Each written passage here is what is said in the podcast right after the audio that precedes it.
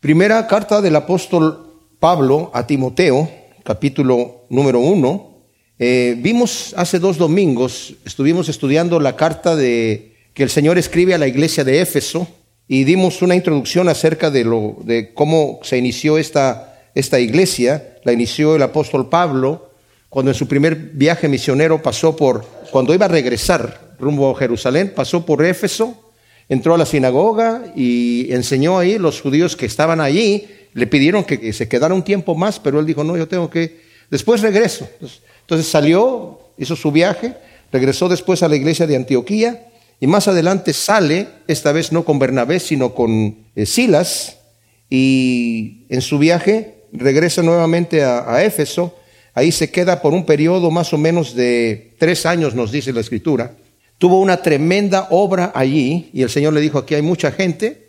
Éfeso era una ciudad que dijimos era muy, muy ah, popular en aquel entonces. Era la ciudad principal de la provincia romana de Asia, que hoy es Turquía. El Asia que conocemos hoy es todo un continente, en aquel entonces era un territorio pequeño, lo que es Turquía, hoy parte de Turquía. Eh, está situada, como dijimos la vez pasada, en las riberas del río Caistro, a cinco kilómetros de la costa con un puerto artificial que le permitía la entrada a los barcos mayores de la época y por lo mismo era una ciudad muy afluente económicamente, era una ciudad muy rica. Eh, lo que estaba de moda allí, bueno, estaba el templo de la diosa Artemisa, que los griegos le llamaban Diana, una de las siete maravillas del mundo antiguo, muy lujoso, muy tremendo, se destacaba, ¿verdad? Uno veía la ciudad y lo primero que veía de lejos era el templo de, la diosa eh, Artemisa y pues había bastante corrupción porque la adoración a esa diosa eran con rituales eh, sensuales y sexuales, había prostitutas en el templo y era una, una, tremenda cosa. Entonces se destacaba la ciudad por su forma de vida muy eh, liberal, bastantes vicios, era muy común los vicios allí. También era un, lugar en donde había muchísimo dinero. Entonces la gente quería, era, eran muy materialistas y estaban muy dados a lo que era el ocultismo. De hecho, cuando el apóstol Pablo empieza ahí a predicar el Evangelio, y en cierta ocasión, nos dice el libro de Hechos, el Señor estaba haciendo tan grandes cosas, eh, estaba saliendo fuera demonios de la gente, tanto así que había unos siete hijos de un judío, eh, eh, de un sacerdote, que eran exorcistas ambulantes y empezaron a, echar, a tratar de echar demonios ¿verdad? Diciendo, eh, le decían a un, endemoniado, le dijeron, ¿verdad? En el nombre de Jesucristo, el que predica Pablo, te decimos que salgas de ahí. Y el demonio les contesta, bueno, yo sé quién es Jesucristo y también sé quién es Pablo, pero ¿ustedes quiénes son? Y se abalanza sobre ellos y dice que pues, los golpearon y salieron desnudos y toda la ciudad se enteró del incidente. Y debido a ese incidente, los que estaban dedicados al, ocultismo empezaron a traer sus libros de magia y los quemaron allí. Dicen que eran unos, eh, no nos dice cuántos libros eran, pero nos dicen que el costo de todos esos rollos que había ahí era de 50 mil denarios.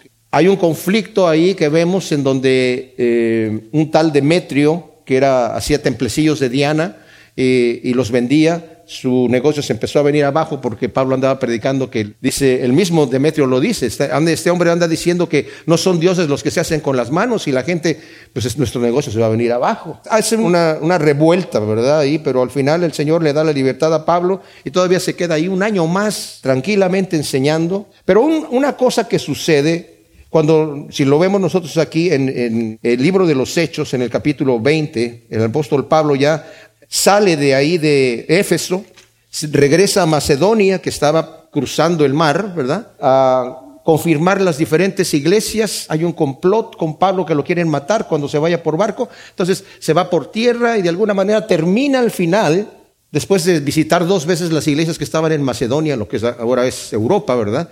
Regresa a un puerto que estaba al sur de Éfeso y allí manda llamar a los ancianos de la iglesia de Éfeso. Ya de haber sido para el apóstol Pablo bastante impactante él mismo profetizar que en una iglesia que él fundó y que estuvo allí tres años, pues trabajando, como él mismo lo dice, día y noche con lágrimas y todo esto, exhortándolos a los que están ahí, tenía que profetizar que iban a levantarse falsos maestros ahí, lobos rapaces que iban a llevar a la gente tras sí. Y nos lo dice en el capítulo 20 de Hechos, Les dice el versículo, por ejemplo, desde el versículo 25, dice, ahora he aquí yo sé que ninguno de, de, vosotros, entre quienes pasé predicando el Evangelio, volverá a ver mi rostro. Por tanto, os pongo por testigos en el día de hoy que estoy limpio de la sangre de todos, porque no me retraje de anunciaros todo el propósito de Dios. Y luego dice, tened cuidado de vosotros mismos y de todo el rebaño en que el Espíritu Santo os puso por obispos para apacentar la iglesia de Dios que adquirió mediante su propia sangre. Aquí viene el dolor de Pablo diciendo, yo sé que después de mi partida entrarán entre vosotros lobos feroces que no perdonarán el rebaño. Y de entre vosotros mismos, o sea, dentro, dentro de ustedes, se van a levantar hombres que hablen perversidades para arrastrar a los discípulos tras sí. Por tanto, velad, recordando que por tres años, noche y día, no cesé de amonestar con lágrimas a cada uno. Y ahora os encomiendo a Dios y a la palabra de su gracia, que puede edificar y dar herencia a todos los santificados. Porque ni plata, ni oro, ni vestido de nadie he codiciado. Vosotros sabéis que para mis necesidades y para los que están conmigo, estas manos me han servido. Y les mostré que trabajando así es necesario socorrer a los débiles y recordar las palabras del Señor que dijo que es más bienaventurado dar que recibir. Y luego, dicho esto, dice, se puso de rodillas, oró y la gente lo abrazó, lo besó, lo despidió con dolor. Pero Pablo está advirtiendo, van a venir lobos rapaces, no solamente van a venir de afuera, sino de entre de ustedes mismos, se van a levantar unos que van a ser así.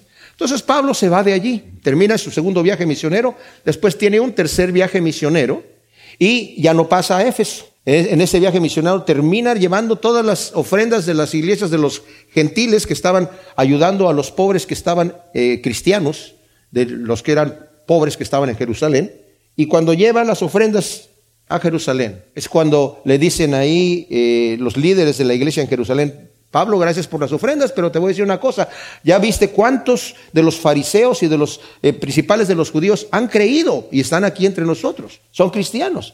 Pero ellos, ellos han escuchado que tú les andas diciendo a los judíos allá afuera, ¿verdad? De los gentiles, que apostaten de la ley de Moisés. O sea, nosotros sabemos que tú no estás haciendo eso, Pablo, ¿verdad? Pero para que la gente sepa que no lo estás haciendo, te pedimos que pagues los gastos de unos jóvenes que quieren hacer voto. Y eso es muy bien visto entre los judíos. Así que haz eso, ¿verdad? Y todo va a estar bien. Entonces todo el mundo va a dar cuenta que, que, que, que tú estás andando ordenadamente. Y Pablo hace eso, y cuando lo ven en el templo, uno de los judíos dice, mira, este es el que anda alborotando a, todos los, eh, está, creo que metió a un griego aquí, o sea, confundieron toda la situación, toman, le empiezan a golpear a Pablo, los romanos intervienen, y para hacer el cuento muy corto, terminamos el libro de los Hechos en donde Pablo, ¿verdad? Tiene que apelar a César y hace un viaje a Roma, y llega a Roma donde quería estar allí, y en Roma desde Roma escribe la carta que escribe a los Efesios. Todavía es una iglesia sana, todavía es una iglesia que está bien, porque no tiene cosas que reprenderles a ellos ahí en la carta, más bien de admiración y algunas instrucciones que tiene que darles. Pero como vimos hace dos semanas, ya para la época, o sea, esa carta la lleva Tíquico, que era uno de los compañeros de Pablo. Aquí en la primera epístola de, Timoteo, Pablo le va a decir a Timoteo, te encargué que te quedases allí en Éfeso cuando yo fui a Macedonia, ¿verdad? Esto quiere decir que Pablo fue, una vez que llega a Roma, llega preso, más o menos por el año, se calcula 62 después de Cristo. Algunas fuentes, ¿verdad?, de evidencia externa por ahí, de historiadores, dicen que eh, Pablo le predicó, se tuvo que encontrar con Nerón, que era el César, y Pablo siempre aprovechaba la oportunidad de dar su testimonio, ¿verdad?, y de predicar el Evangelio. Y escuchó de parte de Pablo obviamente el Evangelio, como era la costumbre de Pablo, pero lo rechazó. Después de eso dicen que se endemonió y en el año más o menos, creo que fue en el año 64, incendia Roma y le echa la culpa a los cristianos y declara la religión cristiana ilícita, ilegal. Para ese entonces Pablo ya había sido puesto en libertad. Y en ese, en ese momento, por donde está pasando, ya por Macedonia, entre el año 64 al 67, que vuelve a caer preso nuevamente, y ese es el año que es decapitado, que el mismo año que crucifican al apóstol Pedro también. Entonces, en ese, eh, eh, en ese periodo de tiempo, de esos tres años, Pablo está en un momento dado en Macedonia y de allí manda a Timoteo a que arregle las situaciones que están descompuestas en la iglesia de Éfeso. Ya para entonces se habían levantado estos falsos maestros, estos lobos rapaces que ya estaban ahí. Entonces, nos dice aquí, Pablo, un apóstol de Jesús, el Mesías, según mandato de Dios nuestro Salvador y de Jesús, el Mesías, nuestra esperanza. A Timoteo, genuino hijo en la fe, gracia, misericordia y paz de Dios, Padre, y de Jesús el Mesías, Señor nuestro. Como era la costumbre de las cartas en aquel entonces, ¿verdad? No como las cartas nuestras hoy en día, se ponía la persona que estaba escribiendo, al principio daba su nombre. En nuestra época a veces hay que ver quién es el que escribió y ir al final, ¿verdad? Y donde están los saludos y la firma y el nombre de la persona que redactó la carta. Pero en aquel entonces estaba al principio quién era el que escribía y el, destinatario, ¿verdad? A quién iba. Ahora, Pablo siempre acostumbra decir que es un siervo. En la mayoría de sus cartas dice, yo soy un esclavo de Jesucristo, ¿verdad? También se identifica como apóstol, no porque la gente no supiera, sino también para, para eh, dar a entender que el apóstol, el apostolado del apóstol Pablo, tenemos que entender esto. Hoy hay un movimiento raro en algunas iglesias en donde algunos de los pastores se llaman a sí mismos apóstoles. No tiene nada que ver con el apostolado que tenía el apóstol Pablo. Debemos entender que el apóstol Pablo no era uno de los doce apóstoles. Hay quienes dicen que Pedro en la carne, entre comillas, eligió a Matías, ¿verdad? Dijo, Judas ya se suicidó, nos falta uno, ¿verdad? Que tome otro su lugar y hicieron eh, suertes ahí y escogieron a Matías. Algunos dicen que fue en la carne. Bueno, la escritura no dice en ninguna parte, mis amados, que fue en la carne. Eso, eso, es, eso es ir muy lejos. Si la escritura no dice que fue en la carne, no fue en la carne. El argumento es que no se menciona nunca Matías en ningún lado. Bueno, la mayoría de los apóstoles no se mencionan después, ¿verdad? Se menciona el apóstol Pablo, el apóstol Pedro, el apóstol Juan y algunos de los otros, pero eh, la mayoría, Tomás se menciona después. ¿Dónde se queda? ¿Dónde quedó? ¿Verdad? O sea, ese no es un argumento. Además, la escritura le llama apóstoles en Hechos 14, 14 a Pablo y a Bernabé. Los apóstoles se tiraron entre la gente diciendo nosotros no somos dioses. ¿verdad? También le llama, a Apolos también le llama apóstol cuando lo, está con, con Pablo y los apóstoles, ¿verdad? Entonces le llama apóstol a, varias personas, al, al, mismo Timoteo también, ¿verdad? Pero el apostolado del apóstol Pablo sí era un apostolado específico, porque dice aquí, Pablo, un apóstol de Jesús el Mesías, según mandato de Dios nuestro Salvador y de Jesús el Mesías nuestra esperanza. La palabra mandato aquí es una palabra militar, ¿verdad? Es una palabra militar que eh, es eh, epitagué, significa, es un término de, orden, ¿verdad? El Señor me ordenó a mí como apóstol, no solamente de haberlo ordenado, sino me dio un, un mandato. Tú vas a ir a predicar el Evangelio a los gentiles. Imagínense ustedes, Pablo era un fariseo de fariseos, como lo vamos a ver aquí.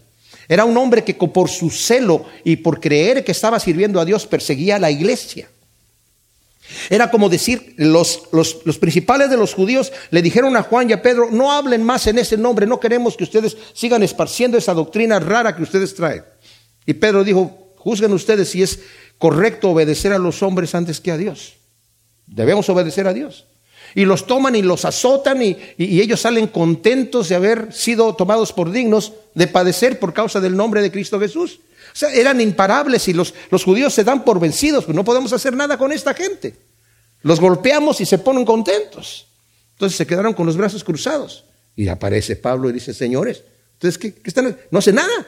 Denme cartas a mí, yo sí me voy a ensuciar las manos con estos tipos. Yo los voy a ir a buscar a donde están y los voy a hacer blasfemar en el nombre de, ese Jesús de Nazaret. ¿Qué, es esto? ¿verdad? Ustedes no hacen nada. A mí, yo me voy a ensuciar las manos.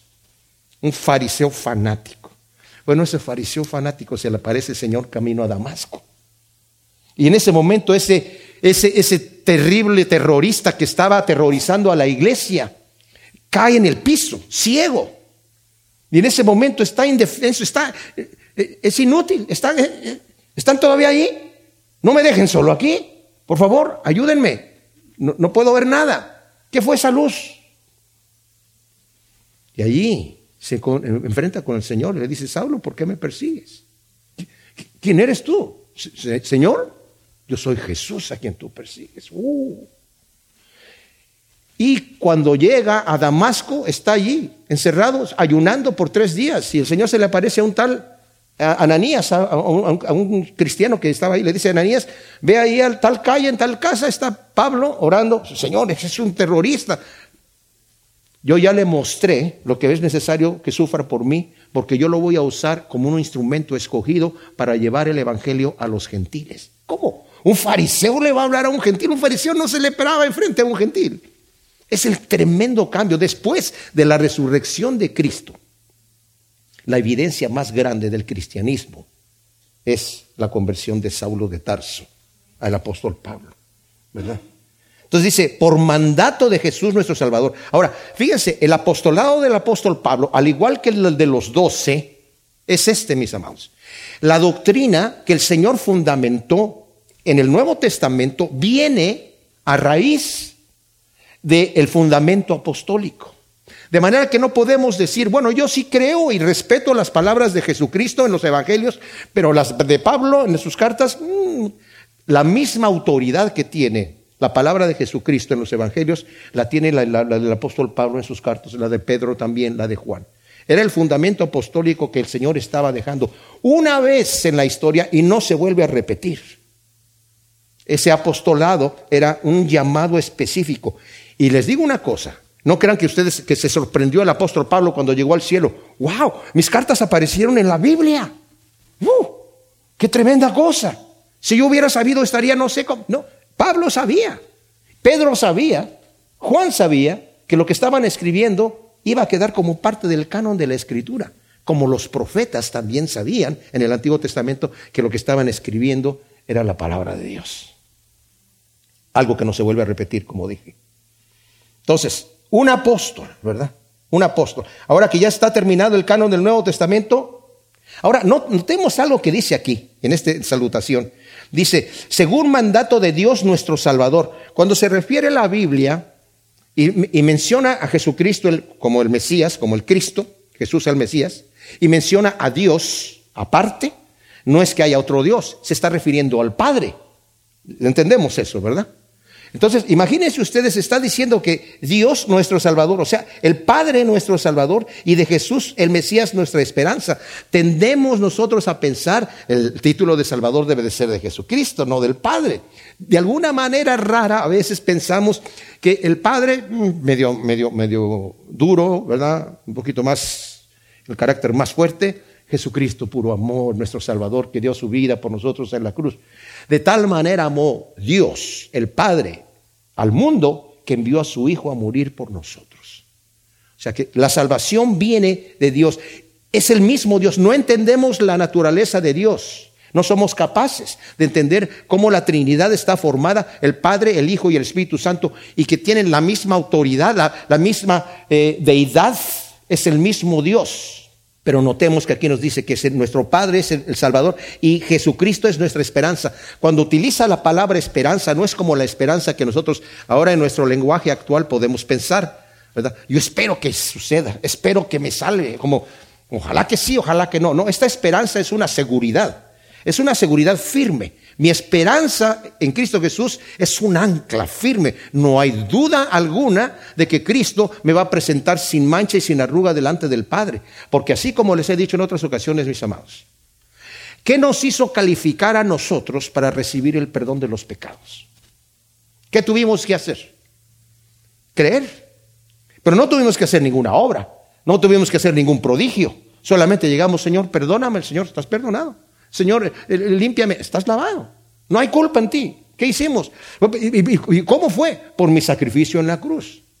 Ahora, para que el Señor me declare sin mancha y sin arruga, ¿qué tengo que hacer? Tengo que seguir confiando en la misma sangre que me purificó, que está en el cielo, como dice Hebreos, ¿verdad? Entró con su propia sangre, no con la sangre de un macho cabrío, sino con la misma propia sangre. ¿Quién condenará a los escogidos de Dios? Cristo es el que murió, más aún el que resucitó y el que está a la diestra de Dios intercediendo por nosotros. ¿Quién nos acusará? Nadie nos puede acusar.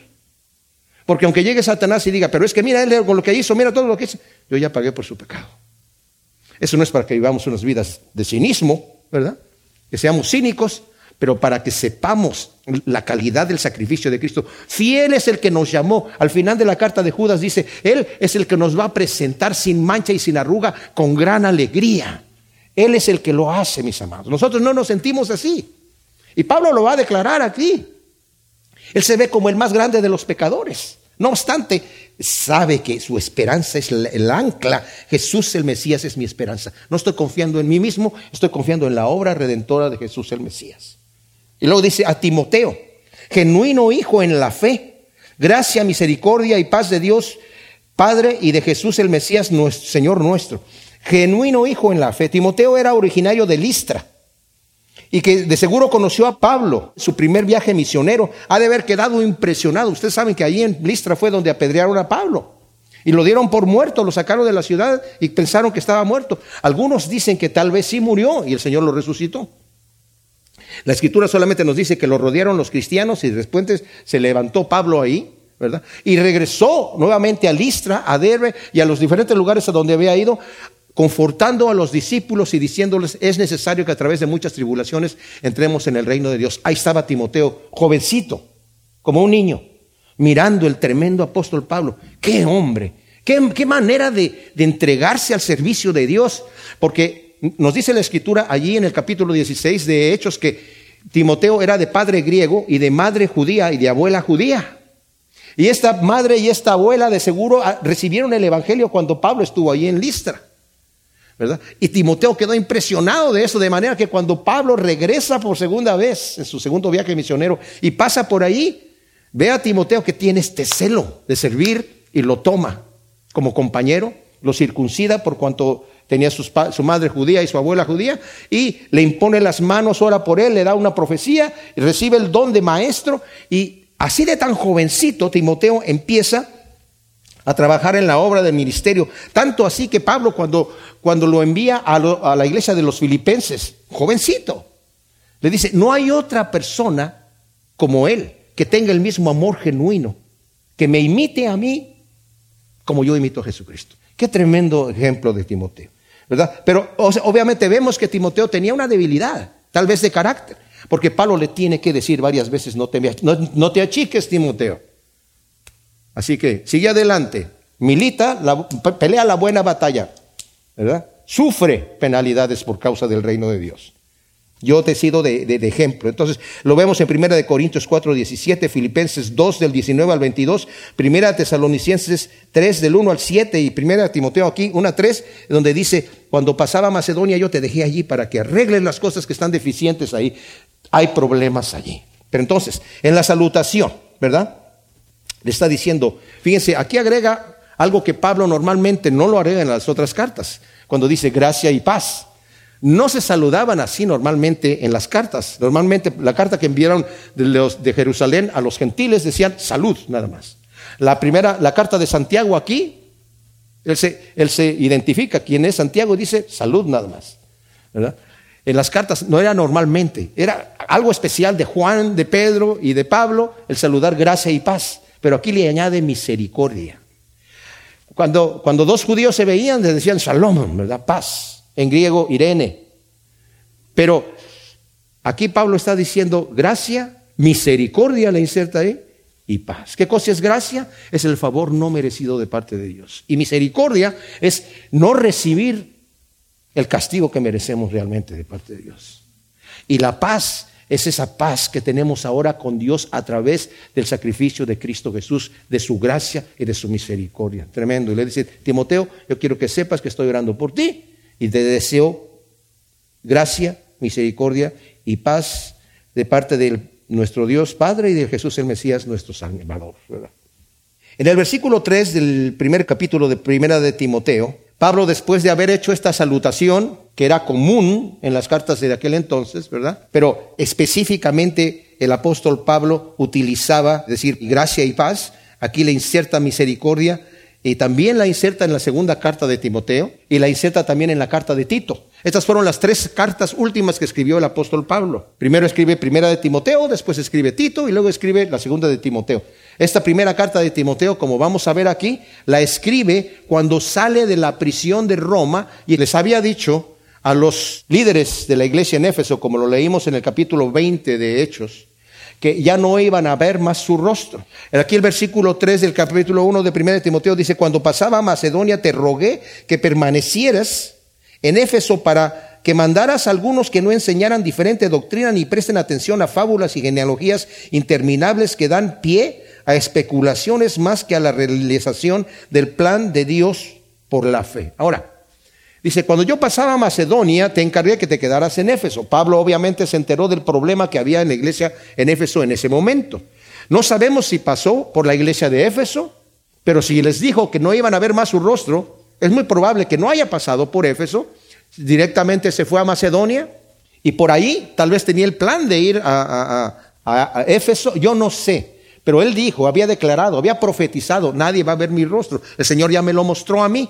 Algunos dicen que tal vez se fue a España como era su plan. No sabemos en qué momento Pablo fue nuevamente apresado y llevado nuevamente a Roma, de donde ahí ya no salió, ¿verdad? Entonces la primera carta de, de Timoteo la escribe desde Macedonia. La carta de Tito también por esa misma época, más o menos al mismo tiempo se cree de la primera de Timoteo. Tito estaba en Creta eh, arreglando ciertos asuntos y Timoteo lo había dejado Pablo en Éfeso. Y le tiene que decir, quédate allí, porque yo me imagino que eh, Timoteo tal vez Dijo, aquí hay muchos lobos rapaces. Tal vez alguien le dijo por ahí, mira Timoteo, acá en la zona donde estamos nosotros no tenemos lobos rapaces. Tú podrías tener un excelente ministerio aquí, ¿verdad? Y tal vez tenía la tentación de dejar el conflicto. ¿Para qué estamos en el conflicto? Porque esa tentación le surge en el corazón de cada pastor. Cuando hay situaciones problemáticas en la iglesia, de repente dice uno, mejor me voy a otro lado. Pero el Señor dice, no, quédate ahí. Arregla lo deficiente. Arregla lo deficiente. Es necesario es necesario arreglarlo. Miren, mis amados, cuando tenemos un llamado de parte de Dios, esto yo lo digo no solamente como pastor de la congregación, yo pienso que cada cristiano debe tener un llamado. Hay cristianos que vienen a la iglesia, pero no se comprometen con la iglesia, porque no dicen, bueno, mientras me traten bien y mientras la cosa esté funcionando bonito, aquí voy. ¿verdad? Y tal vez voy a visitar otras iglesias. Acá está más, más, más, está más bonito. Pero no son como parte, no se sienten parte del barco. Si el barco se empieza a inundar, ay no, esto ya se puso feo, me voy a otro barquito más adelante, ¿verdad? Más bonito, porque no hay un llamado. Pero cuando hay un llamado, hay un compromiso. Esto lo tengo que arreglar. Señor, ayúdame, ¿qué hago?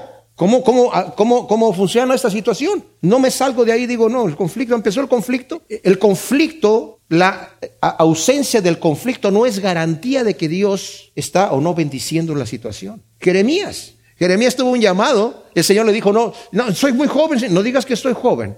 Y no tengas temor delante de la gente que yo te voy a enviar, porque si tú tienes temor, yo te voy a hacer temblar. Así que no te, no me achiques, Jeremías. Vas a predicar, nadie te va a escuchar. Vas a tener un ministerio frustrado, pero yo quiero que prediques y que me seas fiel. Y Jeremías lo hizo. Llegó el punto donde Jeremías dijo, ya no voy a hablar tu palabra, porque cada vez que hablo me va mal. Y si así, si tú no me proteges, Señor, entonces ¿qué cosa? Dice, pero no pude, no pude. Tu palabra quemaba en mi corazón y tenía que hablarla, ¿verdad? Porque había un llamado, había un compromiso. Entonces dice, la nueva versión internacional, dice, a partir para Macedonia te encargué que permanecieras en Éfeso y les ordenaras a algunos supuestos maestros que dejen de enseñar doctrinas falsas. O sea, no es que no enseñen doctrinas falsas, que no empiecen y no, ya habían empezado, que se callen la boca. Como dijo Pablo, ¿cuál es la razón que les había dicho a los, eh, ancianos de Éfeso que estos se, se, iban a levantar estos falsos maestros? Dice, para atraer gente tras ellos, para darse importancia, para decir, yo sé algo que tú no sabes, yo sé algo nuevo, el nuevo giro que le doy a la escritura. Hay gente que yo conozco que solamente andan buscando lo que le llaman el nuevo mover del Espíritu. ¿En dónde está el nuevo mover del Espíritu? ¿Dónde está la novedad? ¿Dónde está la cosa más increíble? Y muchos de los falsos maestros de hoy en día se levantan con este argumento. Yo te voy a decir algo que tú no sabes y que nunca lo ibas a saber si no te lo digo yo. Que yo, el Señor me lo dijo, ¿verdad? ¿Cuál era la falsa doctrina que tenían estos hombres aquí? Dice, que no enseñen esa falsa doctrina ni presten atención a fábulas y genealogías interminables que dan pie a especulaciones más que a la realización del plan de Dios por la fe. Fábulas. Miren, haya algunos de los rabinos, cuando uno lee las, las interpretaciones de las leyes, yo tengo un libro en mi casa eh, hebreo, ¿verdad? no está en hebreo, está en castellano, de las leyes de los judíos que tienen, ¿verdad? Y tienen diferentes tipos de legalismos increíbles que uno dice, pero ¿de dónde los sacan? Y, y ciertamente, cuando uno ve la escritura que ponen ahí, no tiene ninguna referencia de nada. O sea, si el hombre va a ponerse sus zapatos, por ejemplo, y son de agujeta, se tiene que poner primero el derecho y luego el izquierdo y amarrarse el izquierdo y luego se amarra el derecho. Porque la escritura dice aquí, la escritura no tiene, dice nada de, zapatos con correas, ¿verdad? Y de agujetas. Pero ahí tienen una ley, ¿verdad? Una ley que, que la toman de esa manera. Y, y, así como esas cosas, eh, algunos de los rabinos les gusta buscarle de alguna manera cositas ahí y, reinterpretan, por ejemplo, en una parte del Talmud que se llama el Haggadah, que son eh, fábulas inventadas por algunos rabinos. De alguna manera le sacaron ahí interpretando cosas raras de Génesis que los arcángeles guardan el sábado, el sábado, que los ángeles observan el ritual de la circuncisión. Y uno dice, ¿quién, quién lo dice? Exactamente. ¿Dónde está? En ninguna parte, ¿verdad? Pero había estos tipos de falsos maestros que se estaban levantando, reinterpretando todo, cuestionando las enseñanzas de Pablo. Y la enseñanza principal de Pablo, y por eso es que Pablo está muy objetivamente en contra de estas enseñanzas falsas, lo primero que Pablo hacía, que era lo que era el, el, el conflicto que tenía con los judíos, siempre, era que ellos no aceptaban que ese tal Jesús de Nazaret era el Mesías. Porque los principales de los judíos tenían su interpretación como la que creía Pablo. Pablo se creía así, era un fariseo de fariseos. Y como lo dice, va a decir más adelante, era perseguidor de la iglesia. Y en esta persecución que él estaba constantemente tratando de, de, por el celo que tenía por Dios, le dice a los filipenses, en cuanto a celo, yo era perseguidor de la iglesia. O sea, ese era mi celo que tenía por la palabra de Dios. Agripa le dice, yo creía mi deber delante de Dios luchar contra el camino del cristianismo, contra ese nombre de Jesús de Nazaret. Porque yo pensaba, dice, porque era un ignorante, era un incrédulo. Entonces, estas falsas doctrinas estaban apartando a la gente de la creencia de que Jesús, el Mesías, nos vino a salvar. Porque los fariseos pensaban, yo para ganarme el cielo tengo que portarme perfectamente bien. Tengo que guardar toda la ley y de esa manera yo voy a poder estar allí. Entonces, algunos de los falsos maestros que se empezaron a levantar y decir, no puede ser así tan fácil como lo dice Pablo, que solamente por la fe, ¿verdad? No, porque estas, estas personas, estos falsos maestros no eran gentiles. Estas fábulas que está hablando aquí y de genealogías interminables eran argumentos de otros judíos. Y bien sabemos que el apóstol Pablo tuvo ese conflicto en el capítulo 15 de Hechos. Dice que a su propia iglesia, estando Pablo allí con Bernabé, llegaron unos judíos diciendo, si ustedes no guardan la ley de Moisés y se circuncidan, no pueden ser salvos. Y Pablo dijo, un momento, eso no es cierto. Eh, tenemos que entender, Pablo era un fariseo fanático, dije yo. Y el Señor se le reveló a él. Le dijo, yo me presenté a ti y me voy a seguir presentando a ti, enseñándote el Evangelio de la gracia para los gentiles. Y Pablo aprendió algo que nadie más lo sabía. Pedro no, Pedro no entendía este asunto. El Señor le dijo a Pedro, tú eres Pedro y a ti te voy a dar las llaves del reino de Dios. Por eso a veces presentan a Pedro con un gran llavero ahí en la puerta del cielo. Eso no se refiere a eso.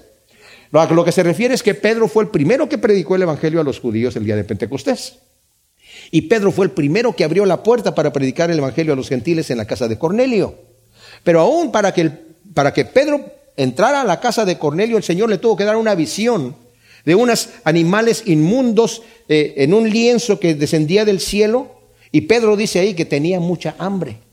Y mientras le preparaban de comer, bajó este, el Señor le dijo, mata a Pedro y come. Oh, dijo Pedro, no, Señor, yo nunca he comido nada inmundo y todo lo que veo hoy son reptiles y animales que yo ni siquiera los toco. Y el Señor le dice, no llames tú impuro todo lo que yo he limpiado. Y otra vez le vuelve a aparecer la misma visión, otra vez, y le vuelve a decir lo mismo, y Pedro vuelve a, res, a, a, responder la misma cosa. El Señor le vuelve a decir que no llames inmundo o impuro lo que yo ya limpié. Y le aparece esa visión tres veces, y en ese momento llegan esas personas que había enviado Cornelio a buscar a Pedro. Y entendió Pedro. El Señor me está diciendo que él ya limpió a estas personas. Aún así llega a la casa de Cornelio y dice, ustedes saben qué abominable. ¿Se imaginan a alguien que entra así a tu casa y te dice, tú sabes qué abominable es para mí entrar en tu casa? Pero bueno, aquí estoy. Ah, pues bienvenido, por favor. Ustedes saben qué abominable es para mí un judío entrar en la casa de un gentil, ustedes que están aquí, ¿verdad? pero el Señor me dijo que no les diga cochinos porque Él dice que ya los está limpiando. Así que aquí voy. Y entró Pedro. Y dice, ¿qué quieren? que, ¿Para qué me llamaron? Dice, pues es que un ángel, se le apareció aquí a Cornelio y le dijo que te mandara a traer y que tú nos ibas a hablar. Entonces les empieza a predicar el Evangelio. Y antes de que pase cualquier cosa, porque todavía Pedro no le caía, apenas acaba de decir que Cristo murió por nuestros pecados y la gente que está escuchando está creyendo lo que está diciendo Pedro y en ese momento se derrama el Espíritu Santo sobre toda la gente y empiezan a hablar en otras lenguas y Pedro se queda sorprendido y dice, pues si el Señor ya lo recibió así sin que, sin que haya ningún ritual de purificación ni que se conviertan al judaísmo de ninguna cosa, el Señor ya lo recibió. ¿Qué puede impedir ahora el agua para que estos sean bautizados? ¿Verdad? Y cuando llegan Pablo y Bernabé con estos judíos que habían llegado a Antioquía, a Jerusalén, dice que tuvieron una discusión fuerte, porque los cristianos de allí todavía no entendían. Y de repente Pedro se levanta y les dice, a ver, señores, acuérdense que lo que les compartí, yo cuando fui a la casa de Cornelio, al otro día me mandaron llamar, a ver, Pedrito, ¿qué estás haciendo metiéndote en la casa de un gentil? Bueno, le dije, ya les que les explicó todo lo que pasó, glorificaron el nombre de Dios. Ah, entonces también a los gentiles el Señor les ha dado salvación. Y Pedro le dice, ¿se acuerdan que les dije eso? El Señor hizo lo mismo con ellos que lo que hizo con nosotros el día de Pentecostés.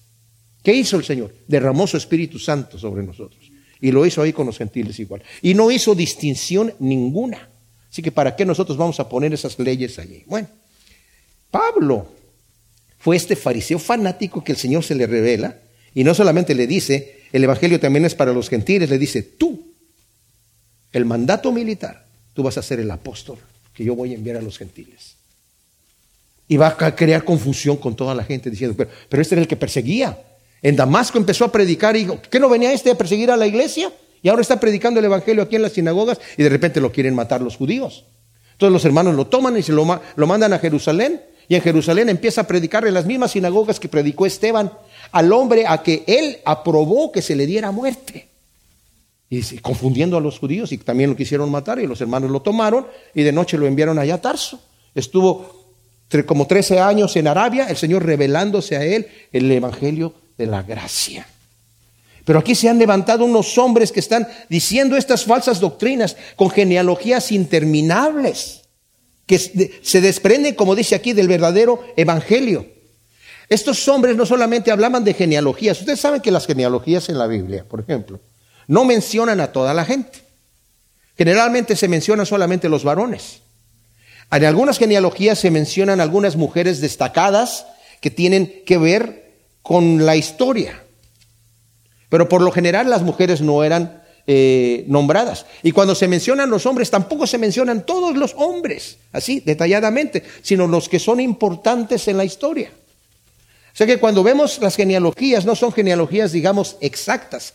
Estos hombres le inventaban las genealogías, le ponían eh, nombre y apellido a las esposas y todo, inventaban para de alguna manera conectarse fuera de lo que la Biblia enseña, por cuanto se estaba poniendo de moda un gnosticismo.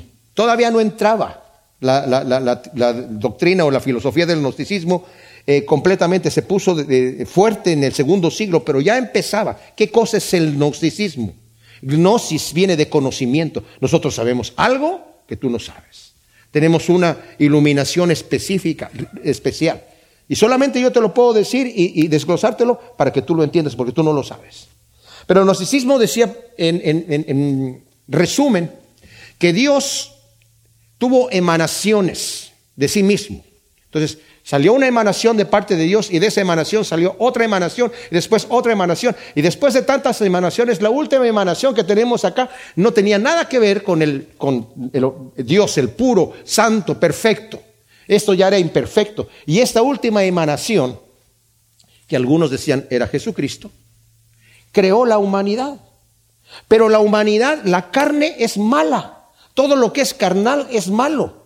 El espíritu es bueno. Nosotros tenemos una dualidad en nosotros, somos carne y somos espíritu. El espíritu es bueno, la carne es mala. La carne no solamente es mala, Dios no la pudo haber creado y por cuanto no la creó es mala y como es mala no puede corregirse, la carne no tiene remedio. Entonces tomaban dos posiciones. Una, el ascetismo, el padecer, el sufrir, el castigar el cuerpo. Como los monasterios de hoy en día, ¿verdad? De que hay, que hay que dormir en una cama de piedra, un tronco de almohada y levantarse a las 12 de la noche a rezar el rosario descalzos con frío para sufrir y luego darse unos latigazos antes de volverse a acostar en la cama de piedra para sufrir las penitencias necesarias para castigar el cuerpo, para castigarlo y someterlo. Y la otra era lo opuesto, ya que la carne no tiene remedio, vivamos, démosle rienda suelta, ¿verdad?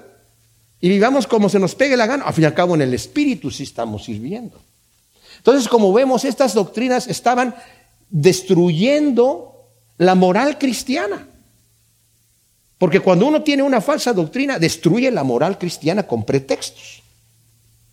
Pero ¿qué dice aquí? Dice, el propósito de este mandamiento es el amor nacido de un corazón puro, de buena conciencia y de una fe no fingida. O sea, el propósito, Timoteo, del mandamiento que te estoy dando de que frenes esas falsas doctrinas, el verdadero propósito de todo esto no solamente es para hacerles pasar un mal rato a los falsos maestros, sino el propósito de este mandamiento es producir que el, creyente tenga este amor nacido, primero, de un corazón puro, de un corazón transparente, de un corazón genuino, de una buena conciencia esto es importante, mis amados, porque miren, nosotros en nuestro cuerpo tenemos muchos monitores, ¿verdad? Nuestro sistema nervioso es un excelente monitor. Algo nos duele, sabemos que algo está mal, vamos al médico para que nos, eh, explique qué es lo que nos está pasando, ¿verdad? Y muchos de los doctores que a veces cuando lo ven, te duele aquí, cuando le hago aquí, te duele por acá, y él sabe porque esos monitores no sirven. Si yo toco algo que está muy filoso, cortante, inmediatamente Siento la sensación y retiro mi miembro de allí para no cortarme. O si está muy frío y me, puedo congelar, o si está muy caliente me puedo quemar. Inmediatamente esos monitores los tengo. Mi ojo es, muy sensible. Si de repente me viene una basurita, inmediatamente el párpado automáticamente se cierra. ¿Verdad? Por esos monitores que tenemos. Pero para el espíritu solamente tenemos un monitor. Y el monitor es la conciencia. Es por medio de ahí que el Señor nos habla. Pero ese monitor se puede dañar porque yo puedo endurecer mi conciencia y cauterizarla y al rato ya no escucho nada. Entonces dice, ese es un amor que tiene que nacer primero de un corazón puro, genuino, transparente, honesto, honesto, pero también de una conciencia limpia en donde me deje yo convencer de pecado por parte del Espíritu Santo y cuando estoy mal, estoy mal. Si alguien me dice que estás mal, lo llevo en oración delante de Dios y me lo reconsidero, Señor, muéstrame la verdad de mi condición, ¿verdad? Y también dice de una fe no fingida, o sea, no hipócrita, aparentando ser lo que no soy, de una fe no fingida, ¿verdad? Ese es el, ese es el verdadero evangelio que dice aquí, ¿verdad? Es el amor genuino, fruto del Espíritu Santo. Cuando nosotros vemos en Primera de Corintios 3, el amor es sufrido, el amor no tiene, no busca lo suyo, el amor. Analicemos cómo es, cómo debe ser ese amor genuino que debe de brotar de un corazón sincero delante de Dios, ¿verdad? De, un corazón eh, puro, transparente, de una buena conciencia y de una fe que es verdadera. La sana doctrina, mis hermanos, produce en nosotros el buen comportamiento, la conducta correcta. Por eso nosotros aquí en nuestra iglesia Estudiamos la Biblia capítulo por capítulo y versículo por versículo. No es popular. Mucha gente no le gusta eso. Mucha gente, yo he oído que dicen, eso es doctrina, como si la palabra doctrina fuese algo malo. He escuchado predicadores diciendo, esa es pura doctrina. Doctrina, es bueno. Doctrina es la necesito. Teología, conocimiento de Dios. Aquí podríamos estar tocando temas que a todos nos gusten y tener una iglesia llenísima porque es popular. Pero eso no, no va a pasar aquí. ¿Por qué? Porque tenemos que, como Pablo le dijo a los efesios, yo estoy libre de la sangre de todos ustedes porque no he rehuido de hablar todo el consejo de Dios. Por eso estudiamos nosotros la Biblia completa, Antiguo y Nuevo Testamento. Pablo señala el claro contraste entre un líder espiritual verdadero y los falsos maestros que tenían intenciones impuras, conciencias corruptas y una fe hipócrita, porque andaban tras sí mismos. de las cuales cosas, habiendo perdido el camino, algunos se desviaron tras vanas palabrerías, deseando ser maestros de la ley, sin entender lo que dicen y lo que afirman tan categóricamente. O sea, dice, algunos han perdido voluntariamente el camino, se desviaron y se desvían hoy en día tras vanas palabrerías. ¿Y cuál es el objetivo? Arrastrar tras sí, como les digo en, Hechos 20, ¿verdad? Eh, a los discípulos por soberbia y por orgullo. Los que enseñan, ellos son vanas palabrerías que no edifican al creyente ni ayuda a la realización del plan de Dios para la vida, para sus propias vidas. El Evangelio, mis amados, es un Evangelio de, gozo. Porque si me dijeran a mí, te voy a dar las buenas nuevas de parte de Dios, si te portas bien te vas al cielo, esa es una mala noticia. Ese no es ningún, ningún evangelio, porque yo no me porto bien. ¿Verdad?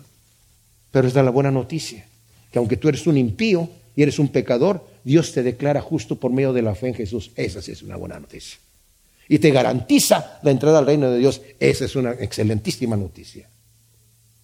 Estos falsos maestros estaban poniendo cargas sobre los discípulos, sobre los cristianos, y estaban destruyendo el fruto de amor, produciendo en aquellas personas arrogancia.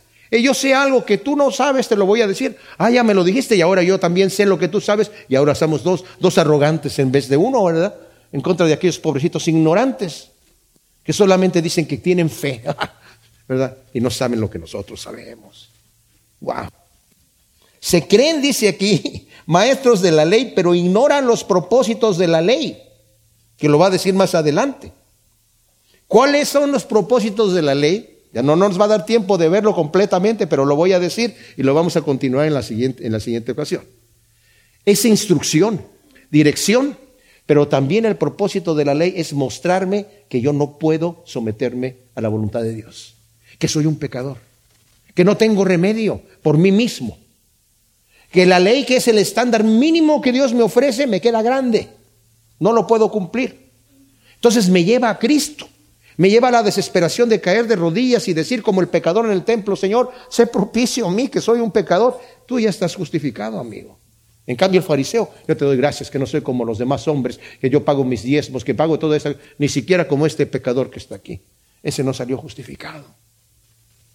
Porque delante de Dios, a través de la ley, ninguna carne puede justificarse. Pero a través de la fe en Jesucristo, ese es el Evangelio. Esa es la buena noticia. Gracias Señor te damos por tu palabra. Te pedimos que tú siembres estas perlas de sabiduría en nuestro corazón, Señor, para enamorarnos más de ti, Señor, y que produzcan su fruto, sembrados en buena tierra, al ciento por uno en el nombre de Cristo Jesús. Amén.